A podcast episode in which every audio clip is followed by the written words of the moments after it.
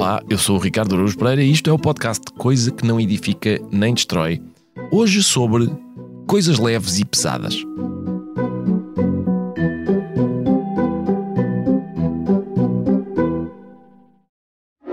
Coisas leves e pesadas. Claro que a Vorten tem. Tem pesos e halteres de todos os tipos. Uns mais leves, outros mais pesados e outras coisas para desporto também. eh, Para desportos mais leves e mais pesados, tem tudo.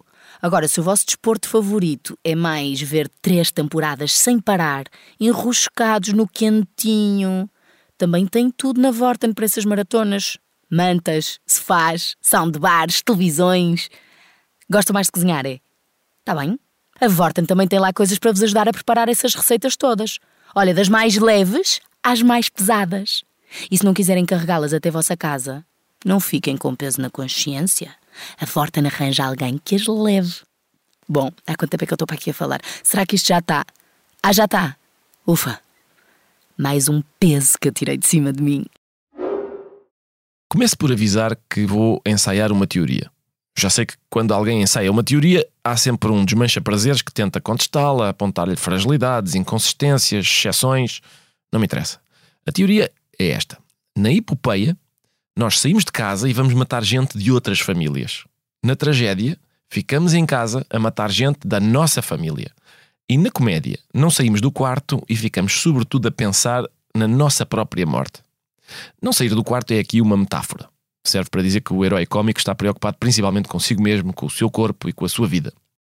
Há um poema intitulado Survivor, Sobrevivente, de um poeta inglês chamado Roger McGough, que diz o seguinte: Every day I think about dying, about disease, starvation, violence, terrorism, war, the end of the world. It helps keep my mind off things. Ou seja, mais ou menos isto. Todos os dias eu penso sobre a morte, sobre doença, fome, violência, terrorismo, guerra, o fim do mundo. Isso ajuda-me a não pensar nos problemas. É um exercício que eu recomendo. Pensar na morte, sobretudo na minha, anima muito o meu dia. Como se sabe, tudo o que é bom acaba. E é provavelmente por isso que é bom. O que significa que a vida é melhor por causa da morte. Por uma razão qualquer, a morte costuma ser entendida como um tema grande, mas aqui o poeta trata como se fosse um assunto mais comezinho. A comédia tem a tendência para tratar de assuntos grandes como se fossem comezinhos e de assuntos comezinhos como se fossem grandes. Há um poema de Alexandre O'Neill em que ele repreende os poetas que só se preocupam com os temas grandes e descuram os comezinhos. Acho que o faz por considerar que há alguma grandeza no que é pequeno e, digamos, uma certa banalidade no que é grande. É um poema que se chama O Transporte do Gás Engarrafado. Diz assim: Fernandes, a transportadora, bem gostava de não encontrar logo à primeira o cliente. De cada vez garrafa ela cobrava 28,600, minha gente. Passeava a garrafa, consoante o utente em sua residência se encontrava ou não, ou a transportadora dizia que era ausente, e assim de cada vez, Fernandes faturava 28,600, salvo erro ou omissão. Por seu turno, o usuário protestava contra os atrasos da distribuição. Que sim, que sim, que estava sempre gente em casa e olhava desolado, esquentador, fogão. Somava e seguia sobre rodas a Fernandes, que as sabia todas, e a Sidla até às vezes lhe pagava mais do que recebia pela garrafa. Entretanto, trabalhadores tomaram a situação em mão e a distribuição do gás já repensaram para bem da população. Que faz do meu país o baladeiro audaz? Canta raivas, amores, porque não canta o gás, mais a Fernandes e a distribuição? Ora, é possível, no entanto, cantar amores de um modo que talvez cumpra os requisitos desta proposta estética de Alexandre O'Neill. É o caso, acho eu, do poema Quadrilha, de Carlos Drummond de Andrade. Diz assim: João amava Teresa, que amava Raimundo, que amava Maria, que amava Joaquim, que amava Lili, que não amava ninguém. João foi para os Estados Unidos, Teresa para o convento, Raimundo morreu de desastre, Maria ficou para tia, Joaquim suicidou-se e Lili casou com J. Pinto Fernandes, que não tinha entrado na história. Assim como O'Neill incluiu no poema a prosaica marca de gás Sidla, Drummond de Andrade introduziu nesta complicada história de amor a personagem J. Pinto Fernandes, que, sendo embora uma pessoa, tem nome de marca. Encontramos este mesmo tom, a que talvez possamos chamar descerimonioso, num poema de Mário Henrique Leiria sobre outro grande tema. Chama-se A Família. Vamos à pesca, disse o pai para os três filhos. Vamos à pesca do esturjão, nada melhor do que pescar para conservar a união familiar. A mãe deu-lhe razão e preparou sem mais detença sopa de couves com feijão para ir também à pescaria do esturjão. E a mãe e o pai e os três filhos foram à pesca do esturjão, todos atentos, satisfeitíssimos. Que bom pescar o esturjão! Que bom comer o belo farnel, sopa de couves com feijão! E foi então que apanharam um magnífico esturjão que logo quiseram ali fritar. Mas enganaram-se na fritada e zás, fritaram o velho pai, apetitoso, muito melhor, mais saboroso do que o esturjão. Vamos para casa, disse o esturjão. Outra especialista em falar de coisas solenes de uma forma menos reverente do que estamos à espera é Adília Lopes. Vou ler o poema Prémios e Comentários. A avó Zé e a tia Paulina deram-me os parabéns e disseram: Agora já é uma senhora.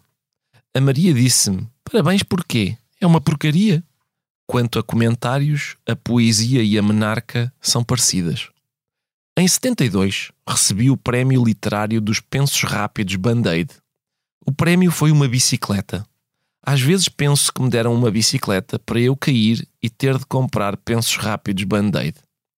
É o que penso dos prémios literários em geral. Mas hoje eu gostaria de me dedicar mais demoradamente a um poema de Fernando Pessoa. Na verdade, para ser mais preciso, o poema é de Álvaro de Campos e vamos ouvi-lo declamado por Luís Lucas. Soneto já antigo. Olha, Daisy, quando eu morrer, tu hás de dizer aos meus amigos aí de Londres, embora não o sintas, que tu escondes a grande dor da minha morte. Irás de Londres para York, onde nasceste, dizes que eu nada que tu digas acredito. Contar àquele pobre rapazito que me deu tantas horas tão felizes, embora não o saibas, que morri. Mesmo ele, a quem eu tanto julguei amar, nada se importará. Depois vai dar a notícia a essa estranha Cecily, que acreditava que eu seria grande. Raios partam a vida e quem lá ande. A primeira coisa que me interessa no poema é o título. Soneto já antigo. Porquê soneto? Porquê já? Porquê antigo? Porquê chamar soneto a um soneto? Parece uma diligência inútil. E porquê dizer do poema que é já antigo? Já antigo é uma curiosa formulação portuguesa que junta a palavra já, que exprime imediatismo, e antigo, que indica velhice. Parece-me contradição. Qual é a diferença entre um soneto antigo e um soneto já antigo? A diferença não está na idade do soneto, está na atitude que quem fala adota em relação ao soneto. Este soneto é antigo, é uma simples constatação de facto. Este soneto é já antigo, exprime algum desencanto. Como se disséssemos, a derrota a que este soneto se refere não é uma novidade, eu já a conheço há muito. Outra coisa interessante é esta. Parece-me que o soneto está a fingir que não é um soneto. Primeiro porque começa com as palavras Olha Daisy que encontramos mais facilmente num bilhete ou até num recado oral do que num soneto. E as rimas da primeira quadra são, digamos, desplicentes, como se o objetivo não fosse rimar, como se o poeta estivesse a falar distraidamente e sem querer rimasse. Tu has de rima com irás de, que é o início da frase irás de Londres para York. E o último verso é raios partam a vida e quem lá ande, que também parece mais um desabafo do que um decassílabo. Todos conhecemos o poema em que Pessoa diz que o poeta é um fingidor, mas agora parece que estamos perante um caso em que o próprio poema é um fingidor. É um soneto que finge que não é um soneto. E talvez seja por isso que é necessário chamar-lhe soneto, pôr a palavra soneto no título, para que se perceba que, apesar do seu esforço de dissimulação, é de um soneto que estamos a falar. Isso é importante porque todo o poema é sobre dissimulação. A primeira quadra é um pedido para que alguém leve a cabo uma burla. Olha, Daisy, quando eu morrer, tu has de dizer aos meus amigos aí de Londres, embora não o sintas, que tu escondes a grande dor da minha morte. É uma missão estranha para entregar a alguém. A primeira preocupação de quem fala é que esta Daisy engane os seus amigos de Londres. Atenção que ele não lhe pede que finja que sente a grande dor da sua morte. Pede-lhe que finja que esconde a grande dor da sua morte. Uma espécie de bolo de bolacha de logro. Tem várias camadas. Ela não deve apenas fingir que sente o que não sente. Deve fingir que esconde que sente o que não sente. A missão continua. Irás de Londres para York, onde nasceste, dizes que eu nada que tu digas acredito. Ou seja, a pessoa a quem o poeta pede que engane os seus amigos de Londres engana-o a ele, tanto que ele não acredita em nada do que ela diz. Parece uma boa ideia entregar a tarefa de enganar os outros a uma pessoa que é, ao que parece, especialista em enganar. Por outro lado, também é um último recurso desesperado. Confiar uma missão importante a uma pessoa que não é de confiança. Continuemos. Contar àquele pobre rapazito que me deu tantas horas tão felizes, embora não o saibas. Este, embora não o saibas, parece esconder nova impostura. Ela não o sabe, porque ele lhe o escondeu. E, embora não o saibas, é um contraponto perfeitamente simétrico do embora não o sintas, da primeira quadra. O primeiro, embora não o sintas, é uma agressão dela, que não sente a dor da morte dele. O segundo, embora não o saibas, é uma vingança dele, que lhe escondeu um facto importante. Próximos versos. Mesmo ele, a quem eu tanto julguei amar, nada se importará. Ou seja, aqui há novo engano. O verso não diz que eu tanto amei, diz que eu tanto julguei amar. Portanto, a voz que fala julgou amar este rapazito e enganou-se. E uma vez que o rapazito nada se importará com a sua morte, é possível que também o tenha enganado. Nos versos seguintes, depois vai dar a notícia a essa estranha Cecily que acreditava que eu seria grande. Percebemos que a Cecily também estava enganada acreditava que ele seria grande, o que evidentemente não se verificou. E termina dizendo: raios partam a vida e quem lá ande, sugerindo não só que a vida é um sítio, e mal frequentado ainda por cima, mas também que é um sítio em que ele já não está. Resumindo, trata-se de alguém que pretende enganar os seus amigos de Londres com a ajuda de uma Daisy que enganou e por quem foi enganado. Há um rapazito acerca do qual ele se enganou e uma Cecily que se enganou acerca dele. A vida deve tê-lo enganado também, e o próprio poema parece interessado em enganar-nos.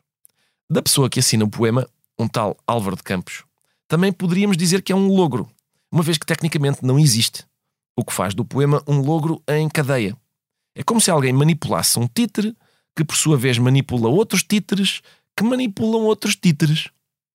E acabo de dizer três vezes a palavra títeres, o que deve ser assinalado, histórico, em termos de podcasts, quer nacionais, quer mundiais. Um Fernando manipula um Álvaro, que manipula uma Daisy, que manipula uns amigos de Londres e assim sucessivamente, e tudo acontece num poema que nos está a tentar manipular a nós. Talvez um bom resumo do poema sejam as frases Olha Daisy, raios partam a vida e quem lá ande, mas também Olha Petrarca, raios partam os sonetos e quem os escreve. Há um poema de Keats que começa com When I have fears that I may cease to be.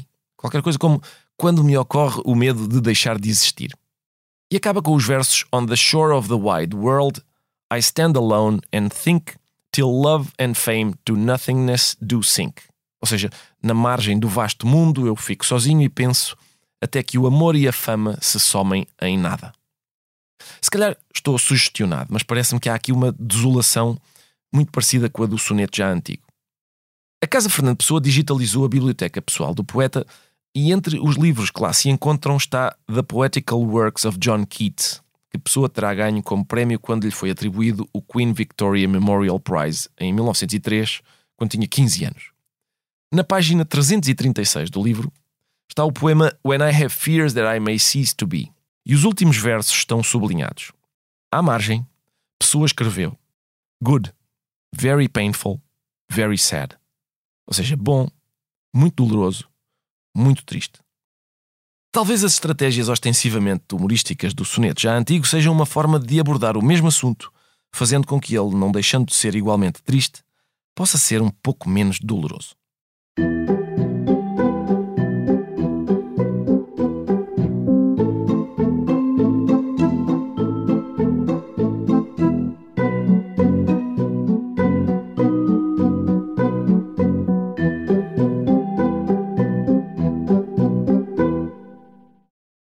Vez, o humorista e poeta brasileiro Gregório Duvivier leu uma notícia que dizia que o criador da aplicação Tinder veio a Portugal satisfazer uma curiosidade. Ao que parece, os utilizadores portugueses eram os que mais usavam a aplicação para conversar. E o próprio Gregório tinha observado, creio que com base na sua própria experiência, que em Portugal o ritual de sedução passa quase obrigatoriamente por ir tomar café. E foi por isso que escreveu o seguinte soneto português: Nada disso, garanto, é pessoal. Não tem uma pitada de má fé. Mas ninguém faz amor em Portugal sem antes passar horas num café. Se quiseres transar em terra lusa, jamais alcançarás algum sucesso em levantar de um português a blusa, sem nadar em piscinas de Nespresso. Bebe-se mais café que se ouve o fado. Nesse país viciado em cafeína, jamais sequer beijei uma menina que não tivesse em expressos se afundado. Não importa o trabalho que dedicas, não farás nem terás bicos sem bicas. Mais sobre isto após uma curta pausa. Desculpa, posso? É aqui que se vai falar de coisas interessantes. Então eu começo. Hyundai. Que carros! Inovadores, tecnológicos, comprometidos com a sustentabilidade. P posso continuar ou, ou estou a ser chata? Falar dos automóveis Hyundai é entusiasmante. Conduzi-los é ainda melhor. Hyundai é coisa que entusiasma.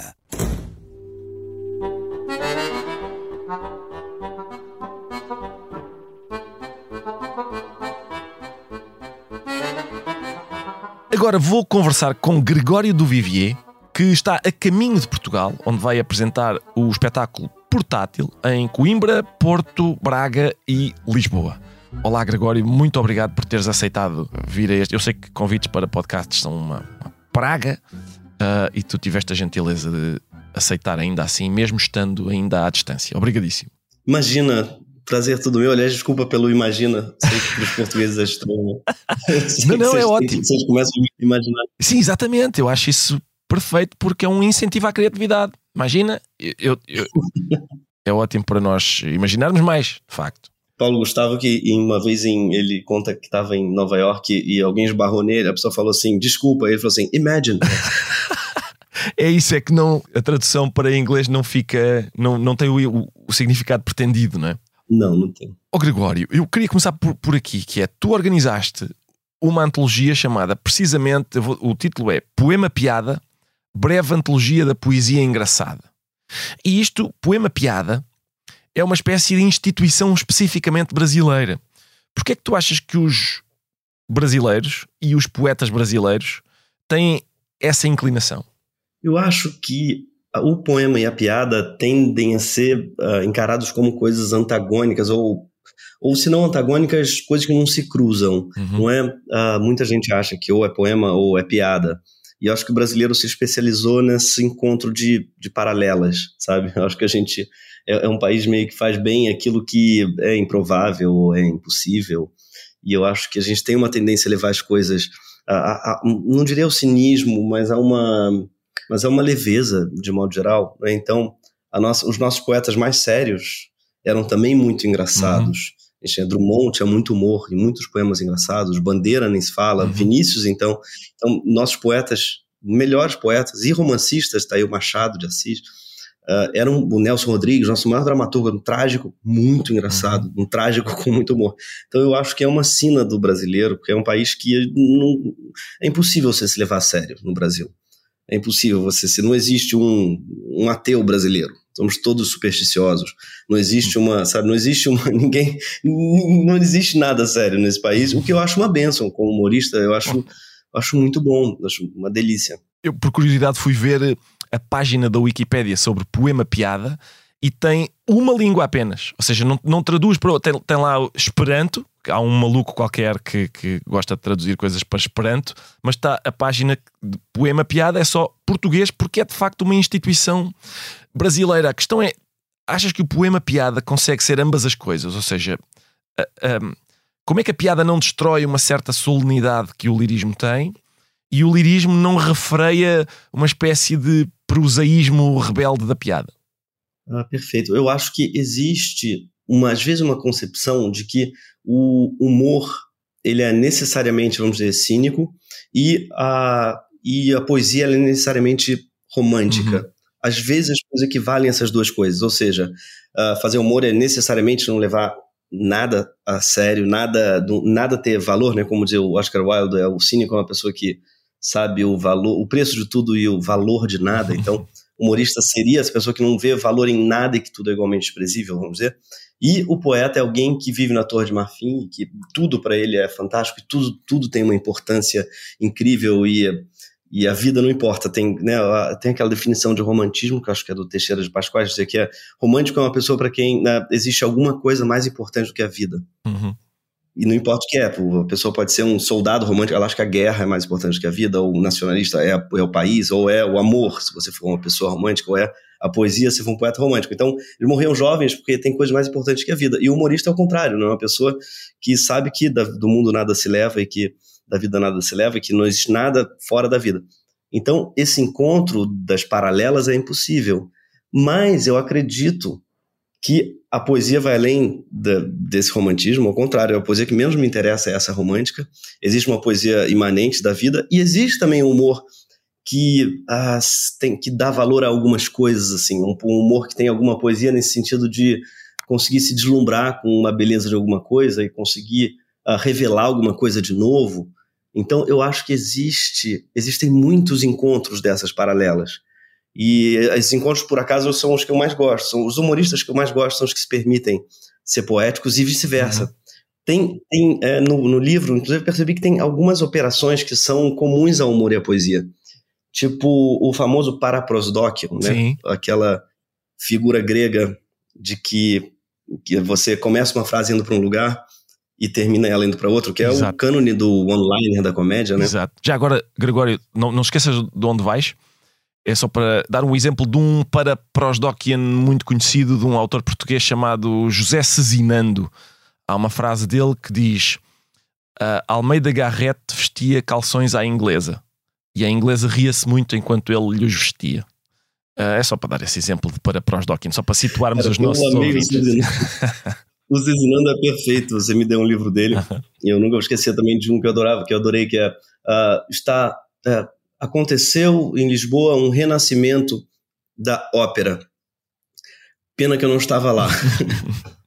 Pena que eu nunca consegui assisti-lo, alguma coisa assim. É, ele, ele tá o tempo todo botando, e que lembra inclusive aquele famoso paraprosdokian do, do Groucho Marx, que é uh, Tive uma noite maravilhosa. Pena que não foi o caso dessa. exato, Ou, exato. Muito tempo, mas já faz muito tempo. O, o Rodney Dangerfield também tem um que eu adoro, que é... Uh, eu e minha esposa fomos felizes por 20 anos, até que a gente se conheceu. e eu acho que tem uma coisa, tem uma operação aí de você apontar, olhar para um lado... Uhum e chutar para o outro, como o Ronaldinho Gaúcho, né? Tinha aquele, aquele clássico que ele olhava para um lado e todo o time ia para aquele lado, inclusive o dele, porque ele fazia com o corpo como se ele estivesse indo para lá, para a direita, enquanto apenas um pedaço do pé dele surpreendia tocando para a esquerda. Uhum. E, e eu acho que essa operação, que é muito humorística, ela é também muito poética. Tem vários poemas que, que fazem isso, que invertem. Tem um clássico que não é nada engraçado, mas que é do Rimbaud, aquele O Dormidor do Vale, que ele narra um sujeito dormindo numa ah, paisagem super bucólica, ele é um soldado, você vai entendendo que ele está embaixo de uma árvore florida, e ele narra toda uma paisagem bucólica no soneto, e o último verso é, e ele tem dois buracos negros no peito, uhum. então o sujeito está tá, tá, tá morto, está uhum. metralhado, e ele narrou uma grande cena bucólica de um sujeito dormindo. Ali o objetivo não é fazer rir, é o contrário, uhum. é sensibilizar para a guerra e tal mas tem uma operação cômica. Você descrever algo olhando para um lado, levando o leitor para um lado, e no final dá uma rasteira na, na sensibilidade dele. Exato. Então eu acho que tem algumas coisas, tem alguns paralelos entre a humor e a poesia e entre a metáfora e a piada, que eu acho que são coisas meio parecidas, uhum. Sabe? Eu acho que a metáfora e a piada elas funcionam da mesma forma. O Borges tem um texto bonito sobre a metáfora que ele diz que ela ela primeiro ele diz uma, uma, coisa interessante todas todas as palavras são metáforas a gente esquece mas toda palavra já foi outra coisa ela foi emprestada uhum. ninguém dá uma palavra dá um nome do nada para coisa ninguém olhou é, para sabe olha para uma coisa que foi inventada e dá um nome ah, isso que vai chamar é pilanco ninguém inventa palavras assim elas são emprestadas quase sempre então quando fizeram a primeira tela de cinema deram o nome de tela porque era o nome que se dava tela de quadro depois quando fizeram o o celular, chamaram aquilo de tela porque era uh, a tela do. Ah, se chamam de ecrã, não é? Sim, sim, mas também sim, mas compreendes perfeitamente. Fala sim, tela sim. também. né? Exato. Enfim, a gente está sempre pegando emprestado as palavras de antes. Então, toda palavra, o Borges diz, toda palavra é uma metáfora morta. Uhum. Uma metáfora, para funcionar, ela precisa uh, fazer uma comparação nova. Ela precisa fazer, dizer algo de novo, senão ela não funciona como metáfora. Ela precisa ser percebida como metáfora. E aí, é, e ele diz que, mas ao mesmo tempo, ela precisa ser também pertinente, porque se você fizer uma metáfora completamente nova, mas não pertinente, ela também não vai funcionar. Ela vai ser apenas surrealista. Então, né, você, precisa achar algo que a metáfora tenha que ainda não foi feita, mas ao mesmo tempo ela precisa dizer algo novo. Então, quando o pessoa diz, por exemplo, uh, meu coração é um balde despejado, isso é radicalmente novo e Uhum. esquisito. E funciona porque você nunca ouviu na vida e ao mesmo tempo tem alguma pertinência que você não entende nem qual é, mas faz algum sentido, né? Se eu disser que meu coração é um plâncton né, pneumático, a pessoa, não, não, é, não é, não é. Agora, tem, então tem, essa, tem esse eixo duplo da, do frescor Exato. e da pertinência. Isso. E eu acho que é precisamente o eixo, é o eixo da piada. Exato. Uma piada para funcionar, ela precisa ser ao mesmo tempo nova e ao mesmo tempo pertinente. Uhum. Então ela precisa ao mesmo tempo te surpreender pelo fato de você nunca ter ouvido ela antes e ao mesmo tempo te surpreender pelo fato de que você já deveria ter ouvido ela antes Uhum. ou de que parece que você já ouviu ela antes, porque faz todo sentido, ela te Certo. revelou alguma coisa de nova. Então eu acho que a piada e a metáfora são primas e têm funcionamentos e regras muito parecidas. Ou seja, piada e metáfora como operações que têm de ser novas, porque, porque têm de surpreender, mas ao mesmo tempo têm, é uma surpresa que tem de ser partilhada por todos para, ser, para conseguir ser recebida, não é? É isso. Exatamente. As pessoas que, em geral, não trabalham com humor ou não percebem muito, mas gostam, elas tendem a usar piadas ah, do senso comum e que não são piadas, exatamente pelo fato de serem do senso Exato. comum, serem adormecidas. Uhum. Então é comum, sei lá, o tio do pavê no Brasil falar é pavê ou para comer, ou então ele vai pedir o. ah, é um clássico de pai também em, em cafés e coisas, falar assim, é para hoje ou para amanhã? Ou, ah, você foi pescar esse peixe? Pô, pediu peixe, ele foi lá pescar. Um tipo de humor que é do senso comum e que Tá gasto. funciona Sim. pelo fato tá gasto, exatamente, perdeu o fio, feito uma metáfora adormecida, Isso. não é feito você dizer que seus olhos são feitos estrelas, Uhum. ou dizer que as estrelas são os olhos da noite. Uhum. Não- a primeira pessoa que fez isso fez uma metáfora, a segunda já fez um clichê. É, exato. Ah, então, a metáfora, pra, ela, ela é uma faca que vai perdendo o seu corte, assim como a piada. E volta e meia a pessoa ela acha que para fazer uma piada ela precisa acessar o baú de piadas. E ela estuda o baú de piadas que já existem, que é legal você ler, estudar e tal, mas não vão funcionar porque ah, ela, a piada precisa pelo menos parecer que ela foi inventada no momento. Exato. né? Assim como a poesia. O humor e poesia podem ser encaradas como duas estratégias de subtração de peso, ou seja, de procurar tornar as coisas mais leves, não mais ligeiras, mas mais leves, de resistir, são estratégias de resistir ao peso das coisas. E por isso, um humorista poeta, como tu, usa as duas. É como fazer duas dietas ao mesmo tempo, uma em cima da outra. E usa as duas porquê? Porque, porque o mundo lhe é especialmente pesado. Achas que é essa? É essa a posição em que tu estás como humorista poeta? É, eu- uma das estratégias não, me- não me chega. Eu preciso ainda de pôr outra por cima. Sim, sim, eu acho que é, é uma obsessão mesmo em tornar as coisas mais leves, porque desde é muito pequeno tive noção da morte, talvez por terem, ter pais ateus, quer dizer, ateus brasileiros, não é? Supersticiosos, mas ateus. E eu, eu desde muito pequeno sabia que não existia nada além da carne, da vida. E eu acho que, ah, nesse sentido, a poesia e o humor funcionaram para mim como a religião funciona para um crente. Sentido de aliviar um pouco o peso da, da morte. Então, realmente, ao invés de acreditar que vamos viver eternamente tal, você passa a inventar coisas que vão fazer você se deslumbrar com o mistério da vida. Porque tem isso, acho que o humor e a poesia partem desse deslumbramento do, com o mistério. né? A, ciência tenta explicar o mistério, mas a, a- o humor e a poesia eh, se, se espantam com ele, Uhum. sem explicação. E esse espantamento, esse deslumbramento com o mistério da vida, é, eu acho que faz parte do, do cerne das duas coisas, assim, tentar ver beleza nessa mortalidade, nessa nessa realidade. Como dizia o Woody Allen, né, a realidade é dura, mas ainda é o único lugar em que você pode conseguir um bom bife. e eu acho que tem alguma coisa nessa observação que é, um, é o cerne do humor e também da, da, da poesia, assim, é, é o que nós temos aqui, vamos tentar ver beleza aqui no, no bom bife, na, E eu acho que isso daí une um pouco a poesia que eu gosto também. A poesia que eu gosto não é uma exaltação da uhum. eternidade, da transcendência, mas o contrário disso. Ela é uma exaltação, um deslumbramento dos bifes da vida. Do que tem, né? Aliás, tem um uhum. poema que eu adoro do, do Vinícius que é isso. É basicamente isso, é um ódio ao bife.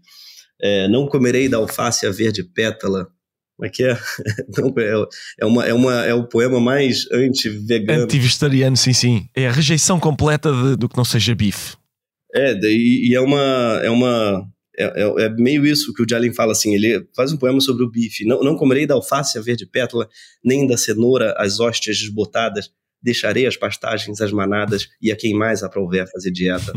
e, é uma, e ele termina dizendo, e um bife, um queijo forte para ti, e eu morrerei feliz do coração de ter vivido sem comer em vão. É uma é um elogio a isso, a, a imanência, né, sim, né, no sim, fundo, sim. ao bife como para mim como metáfora da, da vida mais reles, assim, mais cotidiana. Exato. Comozinho. E eu acho que essa poesia é que mais me interessa, assim, que eu mais gosto. E que eu acho que o Brasil é pródigo, mas Portugal também. Portugal tem muito humor na, na poesia desde sempre. Né? Do pô, Sá de Miranda, poeta do, poeta do século, sei lá, 14 ou 15, né? É, já, já, já escrevia, como é que é? Uh, comigo me desavim, sou posto em todo perigo, não posso viver comigo, não posso fugir de mim. Com dor da gente fugia, antes que esta assim crescesse, agora já fugiria de mim, se de mim pudesse. Que mel espero ou que fim, do vão trabalho que sigo, pois que trago a mim comigo, tamanho inimigo de mim. Uhum. É, é um negócio muito engraçado mesmo. Uma pessoa às voltas de descobrir que é, tem um inimigo, que, que ela se odeia, que ela é o seu pior inimigo e tal, e como é que faz para se livrar dela, porque se livrando do inimigo vai se livrar dele mesmo. Claro. É um paradoxo muito cômico que o cara faz no século XV e muito contemporâneo, uhum. né? Essa coisa da bifurcação das personalidades, dos avatares e tal. Então, eu acho que tem na, tem na poesia portuguesa essa, esse cerne também do poema piada. Esse poema do Sá de Miranda seria um poema piada, uma estrutura de piada uhum. mesmo. Uma inversão clássica de piada, né? Que é outra coisa também que eu acho que está no cerne do humor e da poesia, que é botar de cabeça para baixo a, a ordem natural das coisas e, e, encontrar ordens mais naturais do que a original. Então tem o Milor era o clássico, era, né, vivia nesse limiar da poesia e da piada, escrevia muita poesia também, muita piada. E o Milor Fernandes tem, tem frases que são ao mesmo tempo muito é, cômicas e, e, poéticas, como o Brasil tem um passado enorme pela frente. Uhum. Olha que é, resumo da, da nossa tragédia. Né? e ao mesmo tempo ele faz uma coisa boa, que é inverter a metáfora do, do tempo, que a gente só consegue falar do tempo através da espacialidade, né? E a gente sempre pensa nele como uma estrada na qual você olha para frente. Só que não faz sentido também essa metáfora do tempo como uma estrada, porque o lugar que você olha é justamente para o qual você vai. E no tempo é o contrário, a gente anda de costas, né? Porque a gente só consegue olhar para o passado e não para o futuro. Então, ele dá um nó na metáfora e puxa ela, ele dá um nó tático na, na metáfora e, e, faz mais sentido do que na versão original comum, né? Ou quando ele diz como são admiráveis as pessoas que não conhecemos muito bem. É também um, um, um paraprosdóquio, né? Que você acha que vai para um lugar e vai por outro, e é perfeito para resumir, enfim, o amor, o encantamento, a inveja e tanta coisa. Então, eu acho que essa operação, de novo, da, da inversão, ela é muito cômica e, e muito poética também. Gregório, isto foi perfeito. Eu não consigo imaginar a melhor convidado e para, para, para o tema deste podcast. Aliás, o meu, a minha proposta é que tu passes a ser o convidado de todos os episódios daqui em diante. Não sei qual é a tua disponibilidade, mas gostava de firmar esse contrato. Eu fiquei muito feliz porque esse é o meu podcast preferido já da, da história. Eu ouvi todos, é, é, maravilhoso. E eu fico feliz de não atrapalhar, porque eu fico querendo te ouvir, enfim. É, pra cima. Então, desculpem se falei demais, é o não, assunto não, que eu mais gosto de falar. É, pá, Gregório, foi excelente. Muito obrigado, muito obrigado por teres vindo. Uh, Encontramos-nos em princípio hoje, que é quando tu chegas a Portugal. Exatamente, até já. Foi o 14 episódio de Coisa que Não Edifica Nem Destrói, um podcast original da SIC, com sonoplastia de João Martins, música de Rodrigo Leão e capa de Vera Tavares, coordenação de Joana Beleza, direção de Daniel Oliveira. Eu sou o Ricardo Aruz Pereira e no próximo episódio vou discorrer chatamente sobre o meu corpo.